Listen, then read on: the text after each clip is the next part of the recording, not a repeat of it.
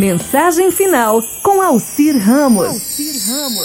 O dia havia apenas amanhecido e o agricultor solitário já estava capinando a lavoura. Aquele seria, como outros tantos, um dia de trabalhos árduos de sol a sol. Ele sucava o solo e, ao mesmo tempo, pensava na vida, como era difícil a sua luta diária para sustentar a família.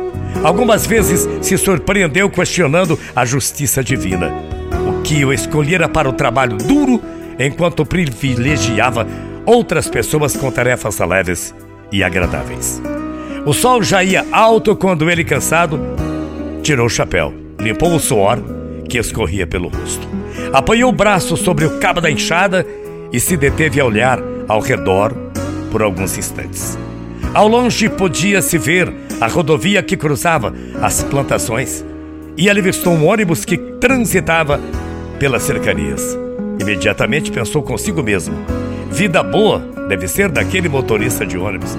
Trabalha sentado e, sem muito esforço, conduz muita gente a vários destinos. Não toma chuva nem sol e ainda de quebra, deve ouvir uma musiquinha para se distrair.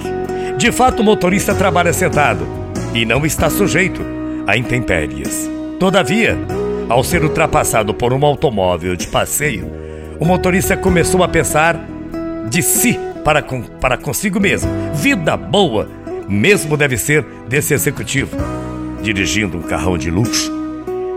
Não tem patrão para lhe cobrar horários nem tem que passar dias na estrada como eu, longe de casa e da família. No entanto, logo à frente, o executivo pensava como era difícil a sua labuta nessa vida. As preocupações com os negócios, as viagens longas, as reuniões intermináveis, o salário dos empregados no final do mês, os impostos, aplicações, investimentos e outras tantas coisas para resolver. Mergulhado em seus pensamentos, olhou para o céu e avistou um avião que cruzava os ares e disse, como quem tinha certeza: Vida boa daquele piloto. Conhece o mundo inteiro de graça, não precisa enfrentar esse trânsito infernal e o salário é compensador. Dentro da cabine da aeronave estava um homem a pensar nos seus próprios problemas. Como é dura a vida que eu levo aqui no ar. Semanas longe da esposa, dos filhos, dos amigos Vivo mais tempo no ar do que no solo e, para agravar, estou sempre preocupado com as centenas de pessoas que viajam sob minha responsabilidade.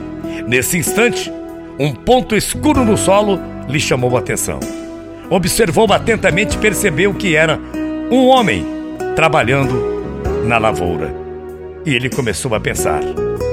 Exclamou para si mesmo com certa melancolia: Ah, como eu gostaria de estar no lugar daquele homem, trabalhando tranquilamente em meio à vegetação, ouvindo o canto dos pássaros, sem maiores preocupações, e no final do dia voltar para casa, abraçar a esposa, os filhos, jantar, repousar serenamente ao lado daqueles que tanto ama. Isso sim que é vida boa.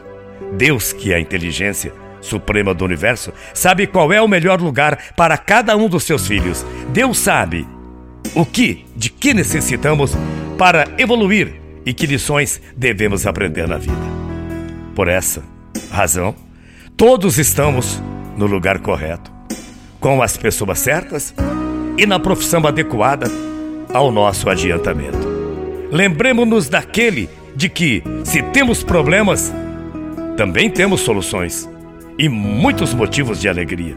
Por isso, façamos o melhor que esteja ao nosso alcance, pois viver é e sempre será um grande desafio à inteligência humana e à capacidade do homem de florescer no lugar exato em que foi plantado, com a dádiva de Deus. Muita paz e muito axé. Bom dia, até amanhã. Tchau, feia.